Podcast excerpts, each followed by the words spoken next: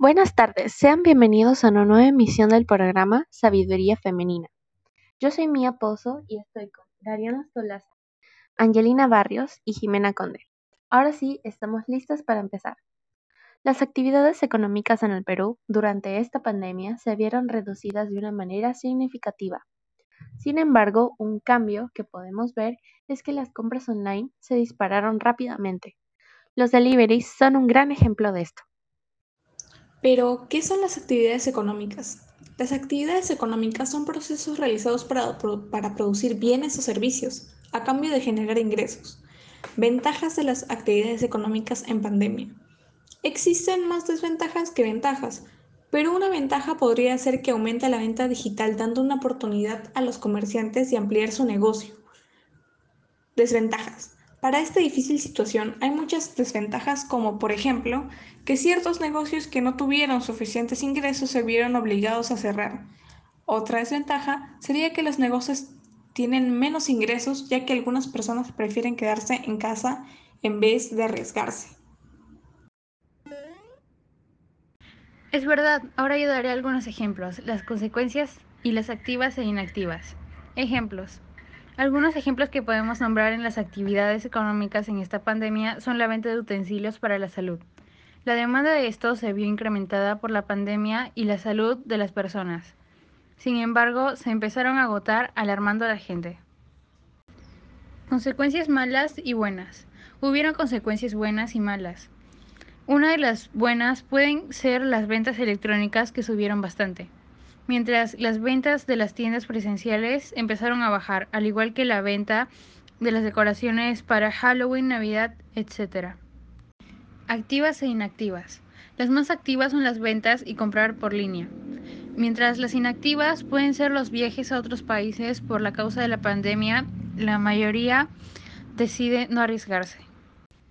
Según Rocío Barrios, encargada del Ministerio de Producción, afirmó que la reinserción será progresiva y reveló cada uno de sus criterios que se baraja para la reinserción de los sectores productivos. Son aquellas actividades que generen mayor valor agregado en la economía nacional, como la agroindustria, las bebidas no alcohólicas, la, la manufactura o el sector textil. Un segundo criterio son las actividades económicas que más aportan al fisco, lo que permitirá generar ingresos al Estado. Por lo tanto, las actividades económicas del Perú han disminuido terriblemente durante la cuarentena, haciendo que el Estado se vea obligado a ir reactivando algunos sectores gradualmente para que la economía del Perú no caiga mucho más de lo que está ahora.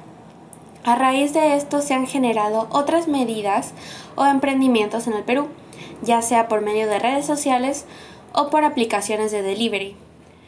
Pero podemos observar que aún hay una diferencia entre los negocios presenciales y los negocios en línea.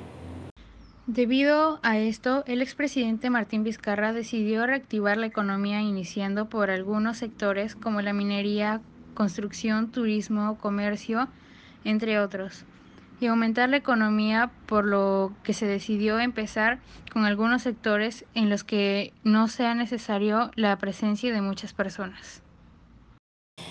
Por su parte, Hugo Ñopo, investigador principal del Grupo de Análisis para el Desarrollo, GRADE, considera que muy aparte de esta inyección económica que se está realizando en el país, es importante que las empresas innoven y se reinventen para poder recuperarse de esta crisis. Cito, es necesario que las empresas empiecen a buscar nuevas oportunidades en el mercado. Lo que se viene para la economía es la exploración de nuevos espacios para ofrecer un conjunto de bienes y servicios que se adapten a las necesidades actuales de los ciudadanos. Debido a esto, muchas empresas buscan reinventarse con la venta de productos de primera necesidad, como la venta de mascarillas, protectores faciales y gel antibacterial. Aunque por las fechas en las que estamos, o sea, cerca de Navidad, muchas empresas optan por la venta de juguetes, papel de regalo, entre otros.